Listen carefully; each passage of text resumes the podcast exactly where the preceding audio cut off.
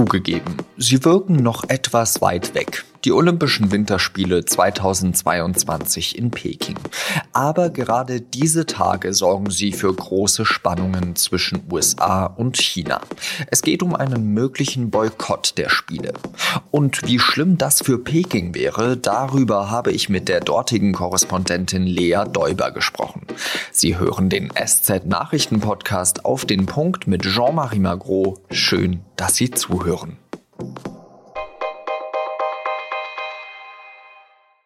Noch 302 Tage sind es bis zum Start der Olympischen Winterspiele in Peking.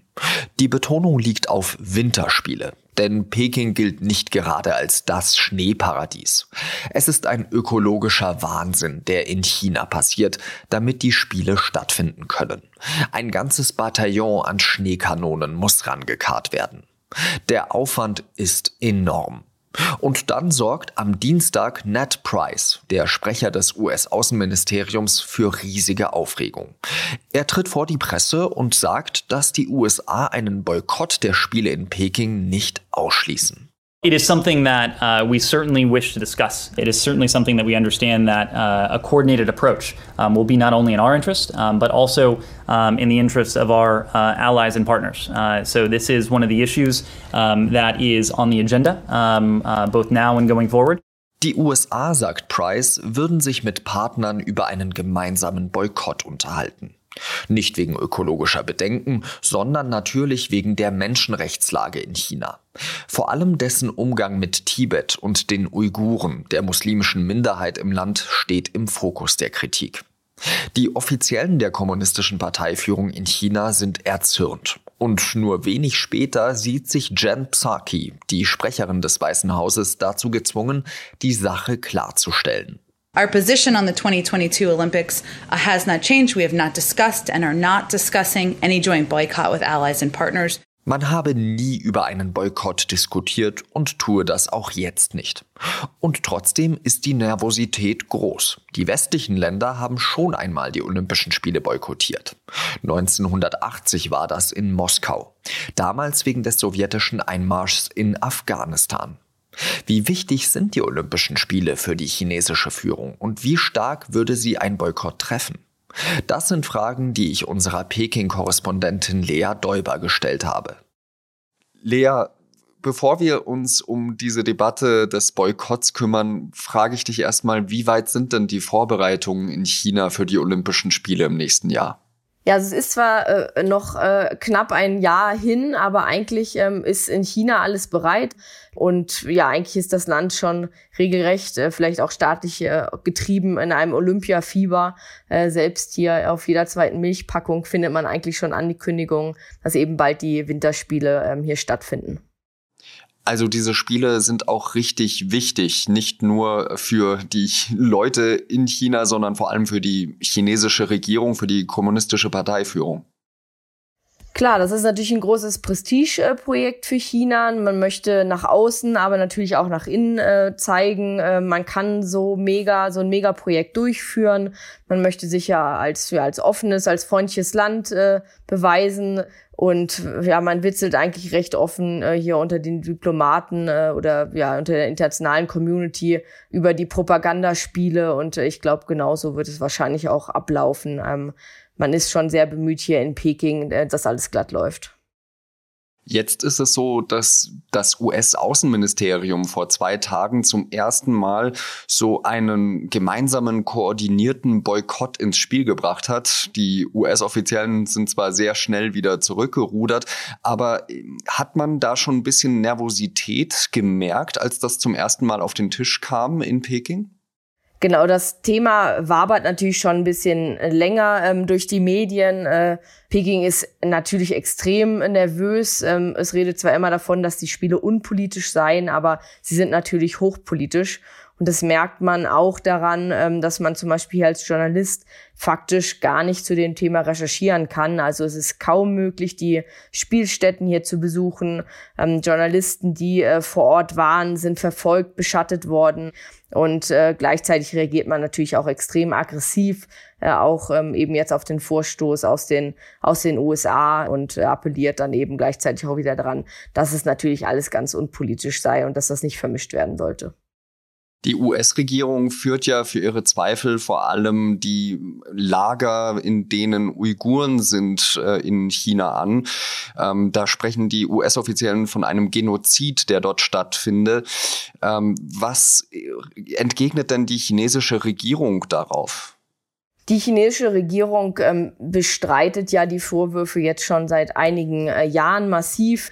Es ist aber faktisch so, dass ja sich die Lage in, in Xinjiang nicht gebessert hat. Ähm, es sollen ja mehr als ähm, eine Million Menschen interniert gewesen sein. Ähm, einige von denen ähm, sind äh, inzwischen äh, ja Teil dieser massenhaften Arbeitsprogramme, die man jetzt auch nachweisen kann, die zum Beispiel äh, bedeuten, dass Leute innerhalb von Xinjiang in, in Fabriken arbeiten müssen. Teilweise sind diese Fabriken direkt an diese Arbeitslager oder Internierungslager angeschlossen.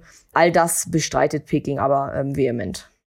Jetzt ist es so, dass man sich ja eigentlich durch so einen Olympiaboykott erhoffen würde, dass sich an der Situation der Uiguren irgendetwas ändern würde. Glaubst du, das ist realistisch? Ähm, ich glaube durchaus, dass das was ähm, bewirkt.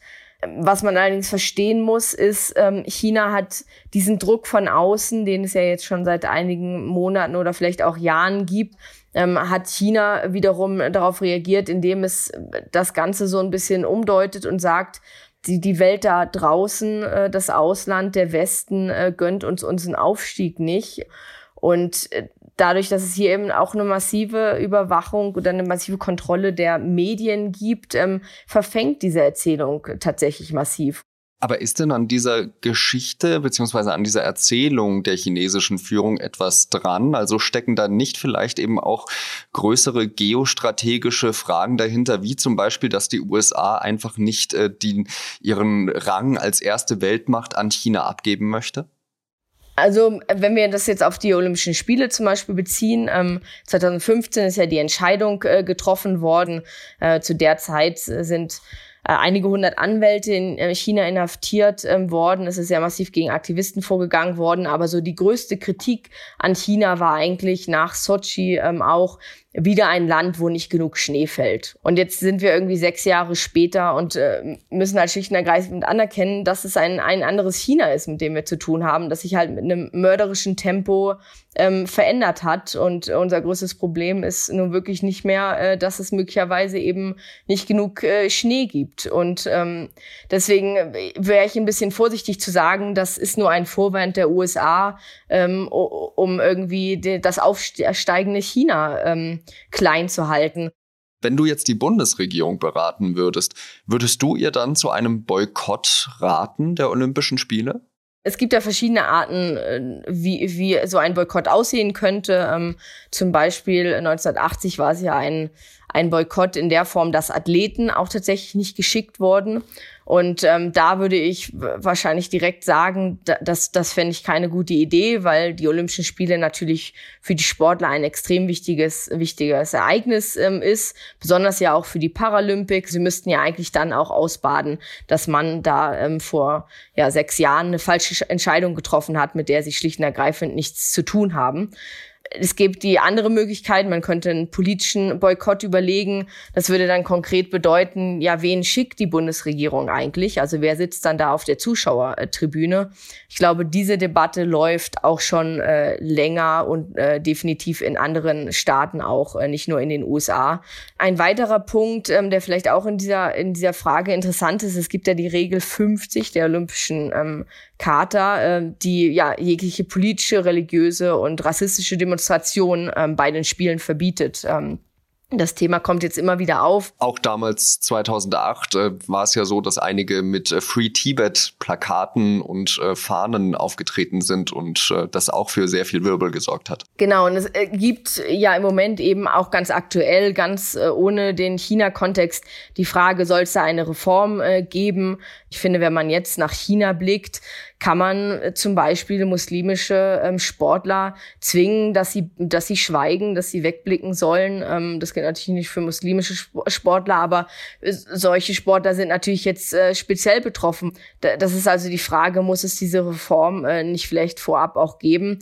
Und dann ist wiederum die Frage, dass China hat natürlich ähm, dem IOC, also im Internationalen Olympischen Komitee, auch Zusagen gemacht, speziell mit Blick auf Pressefreiheit und Menschenrechte. Es ist also wichtig auch, dass man das jetzt nachhält ähm, und tatsächlich dafür sorgt, dass China sich auch daran hält und dass es eben doch möglich ist, ja, zumindest ähm, so weit wie möglich auch frei dann über die Spiele und über die Lage im Land zu berichten.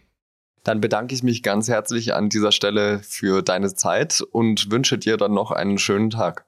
Vielen Dank. Ciao. So langsam nimmt das Impftempo in Deutschland Fahrt auf.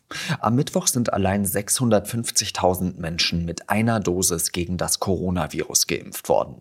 Das hat vor allem damit zu tun, dass auch Hausärztinnen und Ärzte seit dieser Woche impfen dürfen. Fast die Hälfte der verabreichten Dosen geht auf sie zurück. Damit sind jetzt über 4,7 Millionen Personen in Deutschland vollständig geimpft. 11,5 Millionen haben mindestens eine Impfdosis erhalten. Der Konflikt in der Ostukraine droht weiter zu eskalieren. Die Ukraine wirft Russland vor, seit Wochen Truppen an der Grenze zu verstärken. Moskau widerspricht den Berichten nicht, betont aber, niemanden zu bedrohen.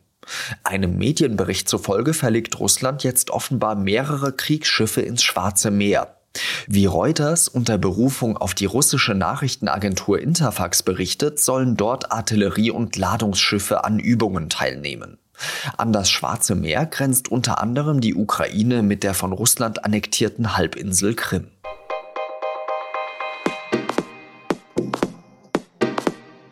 Haben Sie schon vom vor kurzem gestohlenen Flamingo im Zoo Hamm gehört? Das ist kein Einzelfall. Immer wieder werden Tiere aus Zoos gestohlen. Was sind die Hintergründe und was passiert mit den Tieren? Jana Stegemann ist diesen Fragen nachgegangen. Ihren Text lesen Sie in der Freitagsausgabe der Süddeutschen Zeitung. Redaktionsschluss von Auf den Punkt war 16 Uhr. Danke, dass Sie zugehört haben und wir hören uns hoffentlich bald wieder. Salut!